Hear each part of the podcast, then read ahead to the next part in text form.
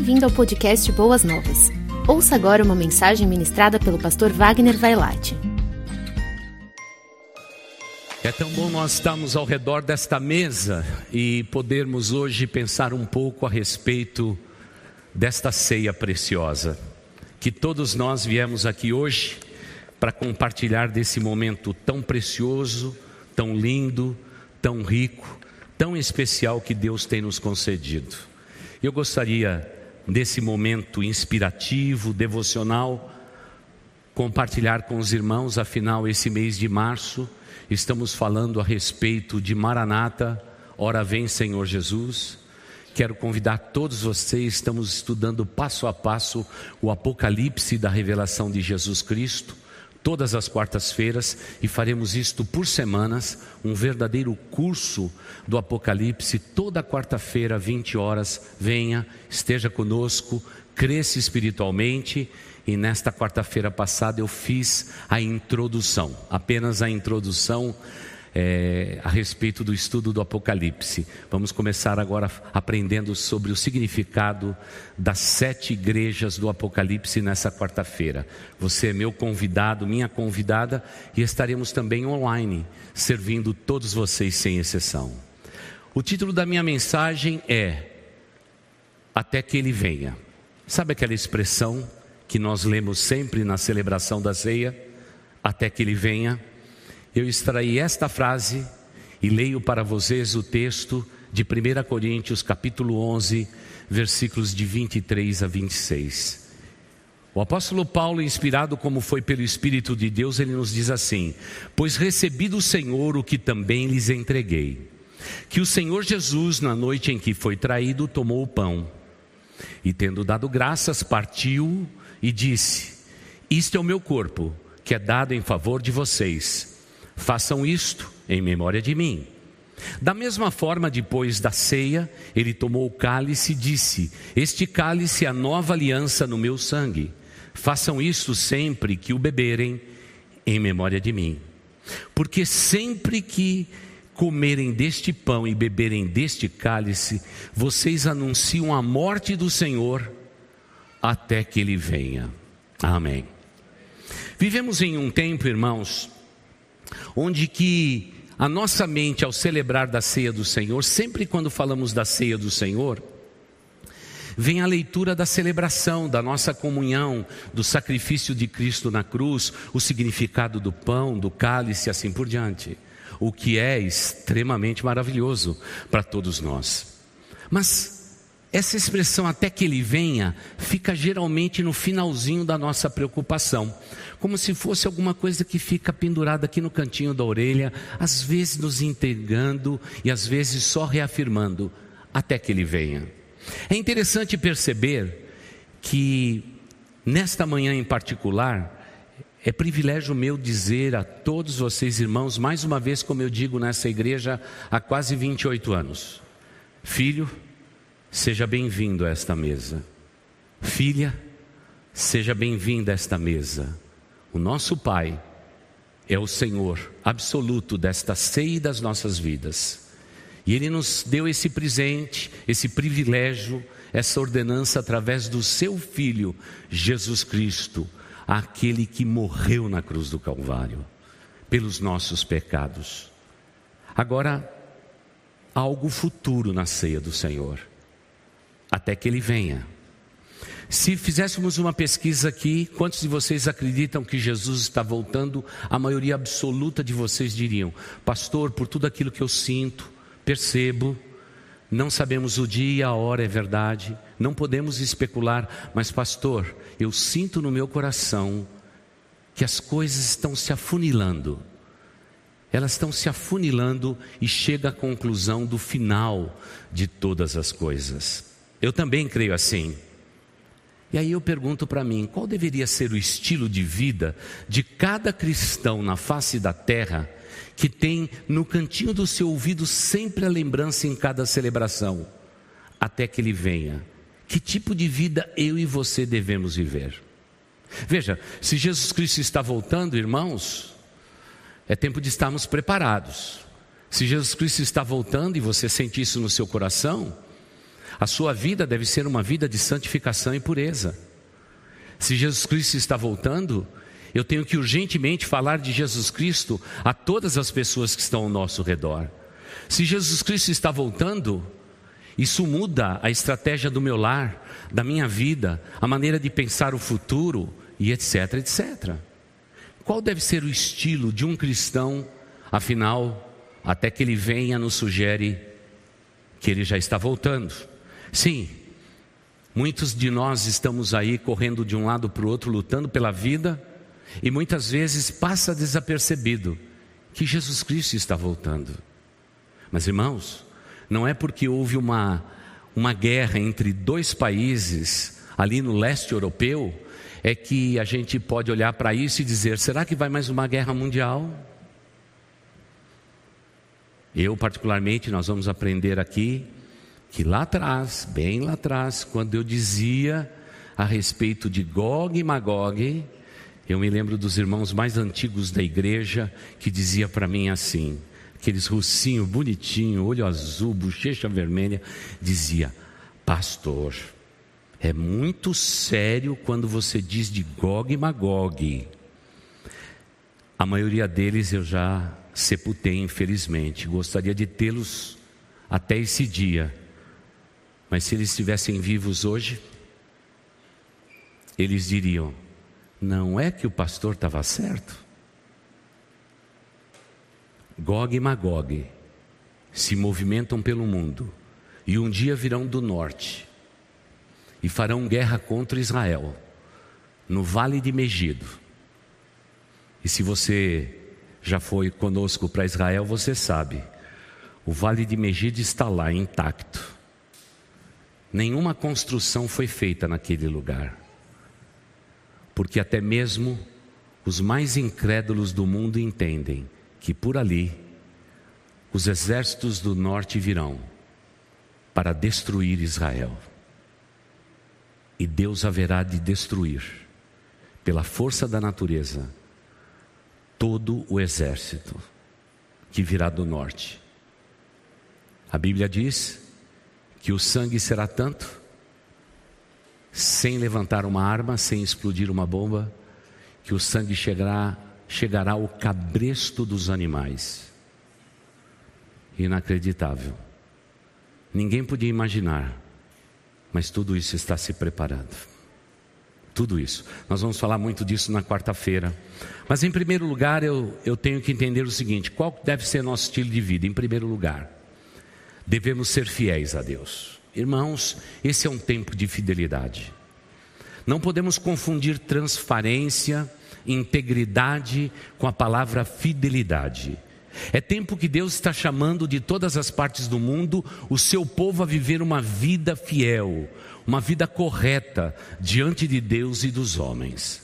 Por isso, meu irmão, minha irmã, coloque em ordem a tua casa. Coloque em ordem a tua casa.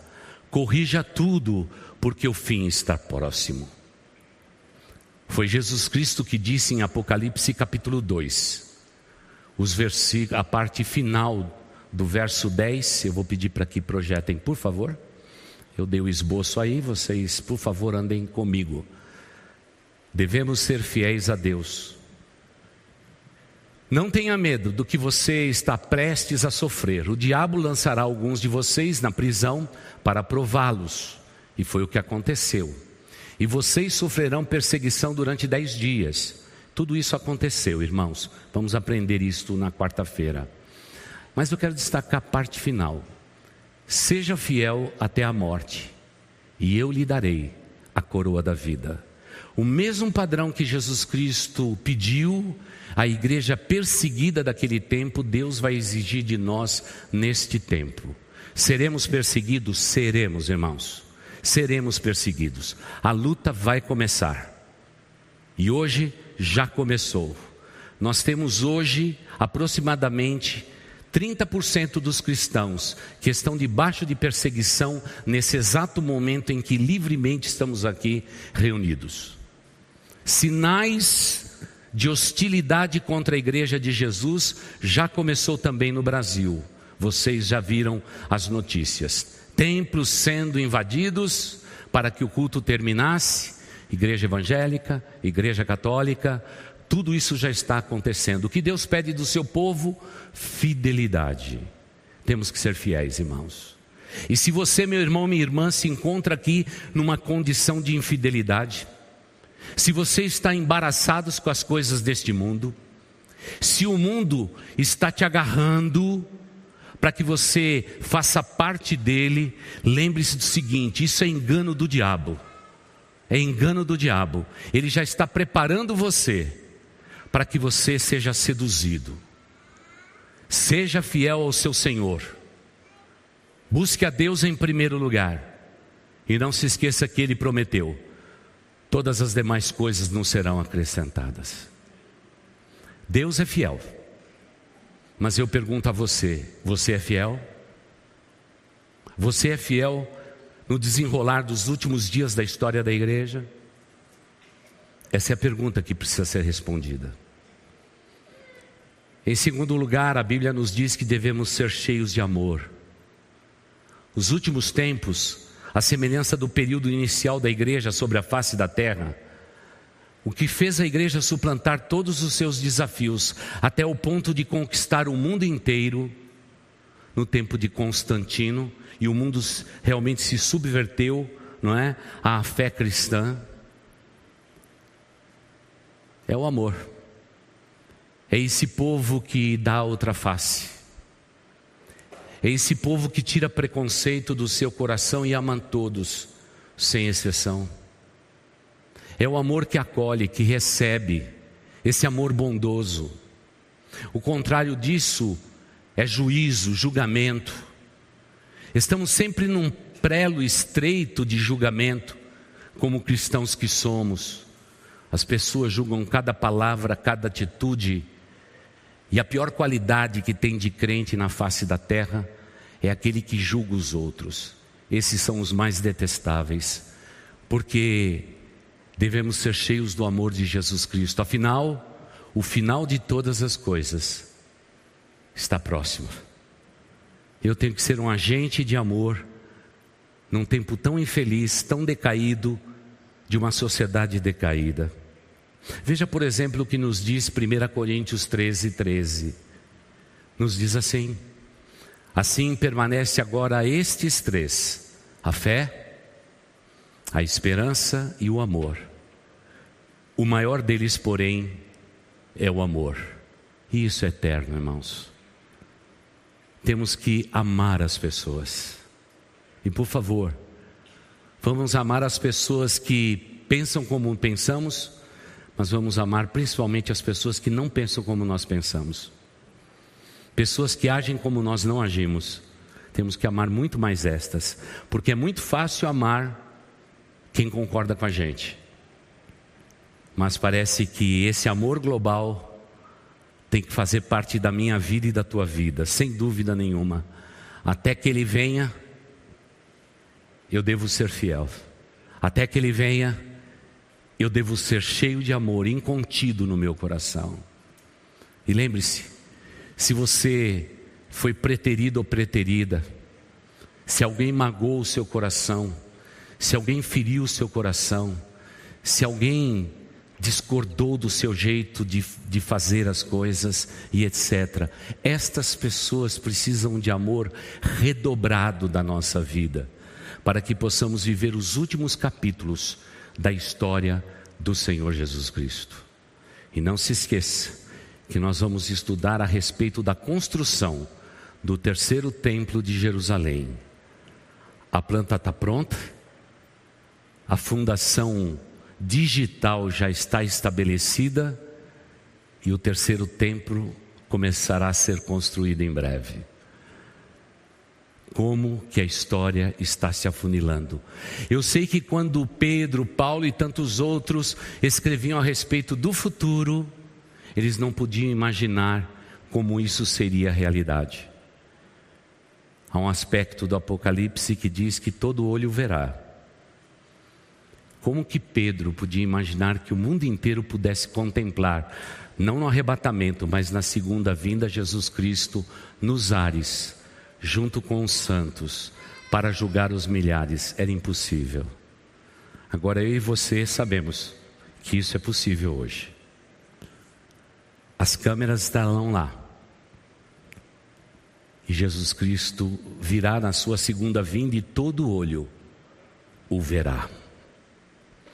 Em terceiro lugar, devemos ser intencionais na pregação do Evangelho. Irmãos, isso é urgente. Na sua família, no seu núcleo familiar, existem pessoas que ainda não conhecem a Jesus, não é verdade? Existem pessoas que têm preconceito da fé, precisamos alcançá-los. No seu local de trabalho, você, nós não podemos ser agentes secretos de Jesus. Tem pessoas que entram numa empresa e saem da empresa e ninguém sabe que são cristãos. Há empresários que são bem-sucedidos na vida, mas nunca disseram que a sua empresa serve ao Deus Altíssimo. Que triste, que triste, como se isso fosse afastar as pessoas. Pobre desses empresários, eles têm ledo e engano nos seus corações. Isto aproxima pessoas, traz conceitos de integridades.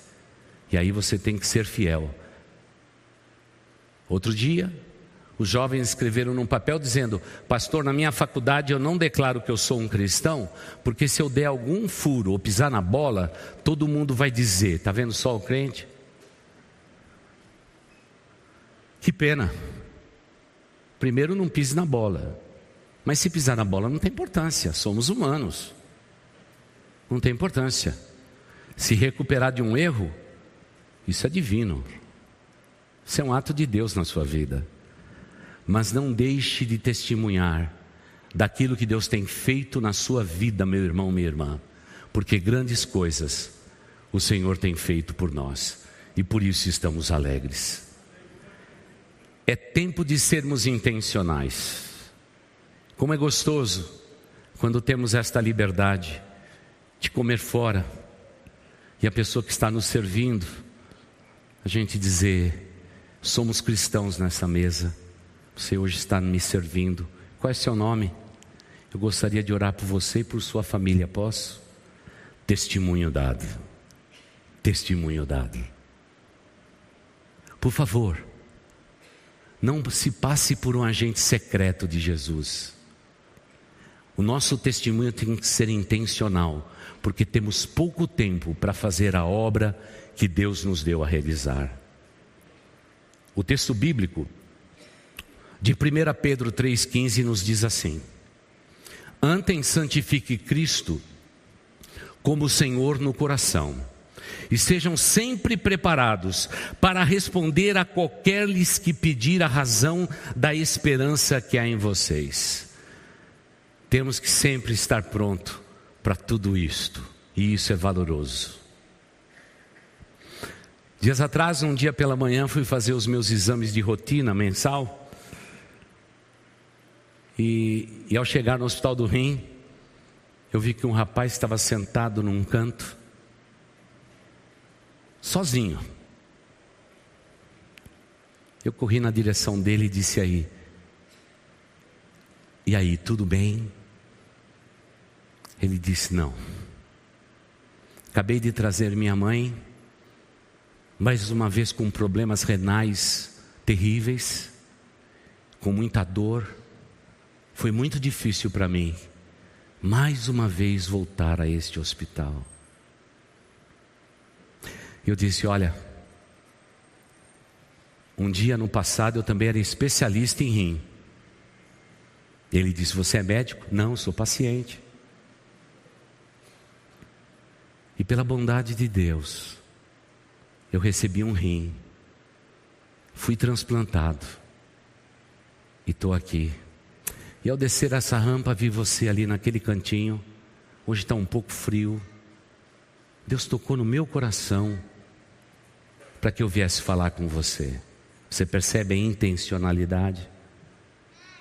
E a gente acha que a pessoa vai maltratar a gente, né? Nada, irmãos. Ele se levantou e disse assim: essa é a melhor coisa que aconteceu hoje na minha vida, te encontrar. E eu não falei nada. Falei de Cristo Jesus. Orei a Deus. Entreguei a mamãe dele nas mãos de Deus. Foi um bom momento aquele. Sabe quando você ergue um altar na porta de um hospital?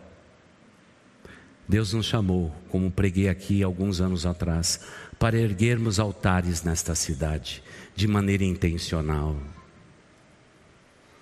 Quando eu cheguei na portaria, tem que se checar a temperatura, e a moça que está lá já é minha conhecida, porque quando eu fiz tratamento durante dois períodos de tempo diferentes da minha vida, ia todo dia de manhã, ia todo dia à tarde lá para combater uma virose.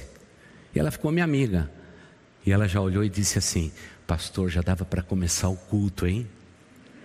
Ela estava olhando já pela porta de vidro e vendo que eu estava ali orando. Já dá para começar o culto? Opa, se dá para começar o culto. Ah, irmãos, nós temos que ser intencionais a respeito da palavra de Deus. Irmãos, não dá para a gente chegar lá no dia do juízo. A turma diz que São Pedro vai estar na porta, com uma chave grande na mão. Esse é o Evangelho segundo a humanidade, capítulo 1, versículo 1. É o homem que pensa assim. Não será assim, tá? Eu só estou ilustrando. E São Pedro vai perguntar: o que, que você traz nas suas mãos? E tem gente que vai dizer assim: o meu certificado de batismo. São Pedro, o senhor conheceu o pastor Wagner? Ele me batizou nas águas. Ó, está assinado por ele, carimbado pela igreja Boas Novas.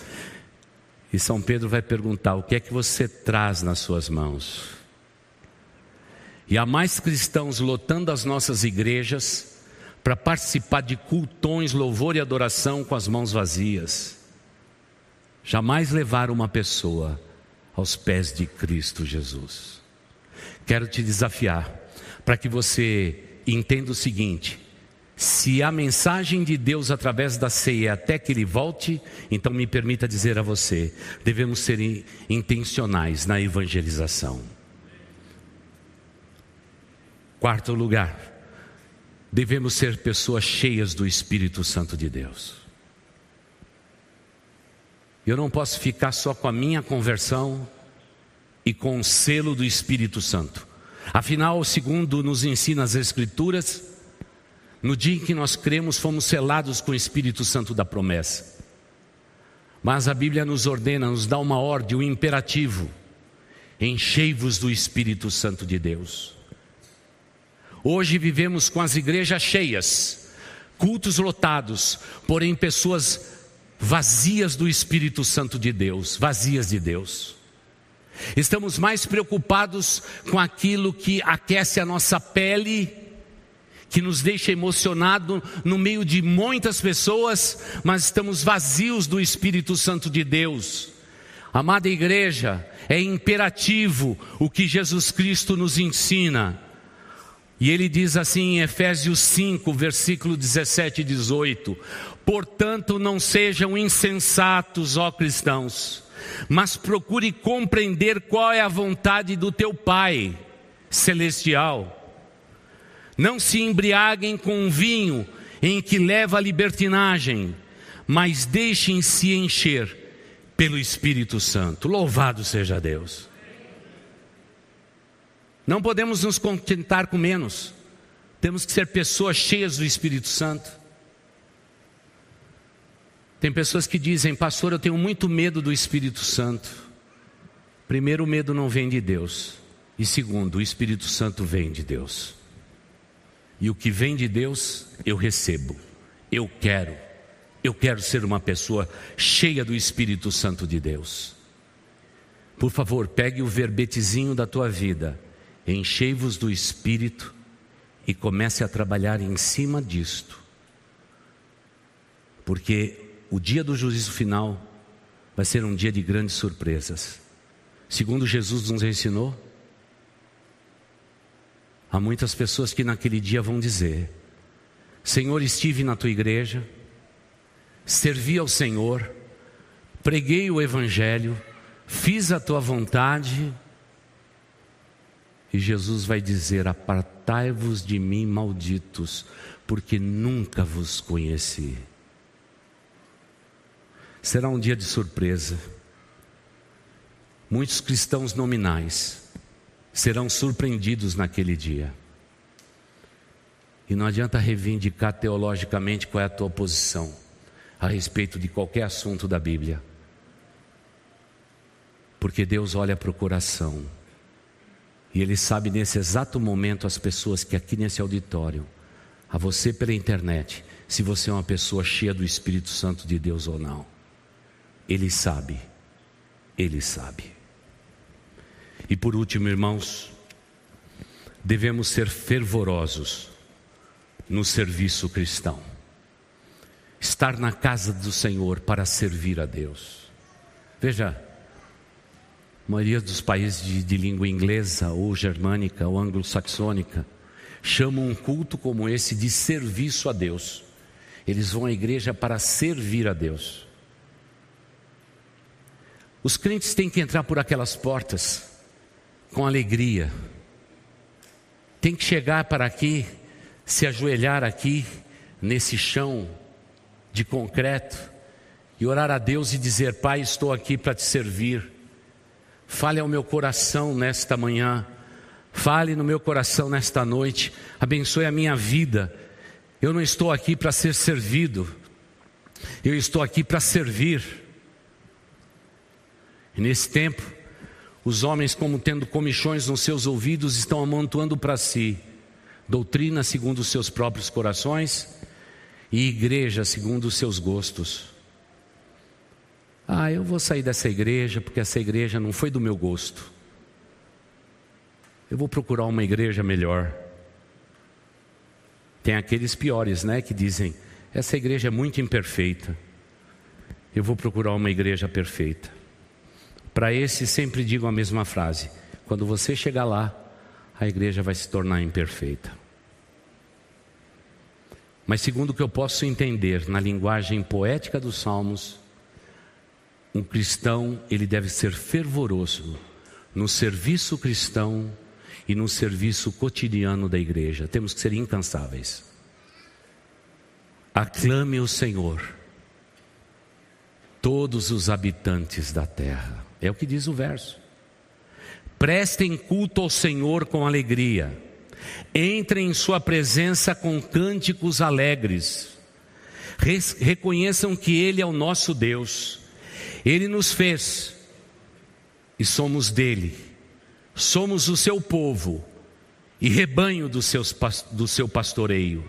Entre por suas portas com ações de graças e em seus átrios com louvor. Dêem-lhe graças e bendiga o seu santo nome, pois o Senhor é bom e o seu amor leal é eterno. A sua fidelidade permanece por todas as gerações. Salmo 100. O salmo de Deus para o nosso coração.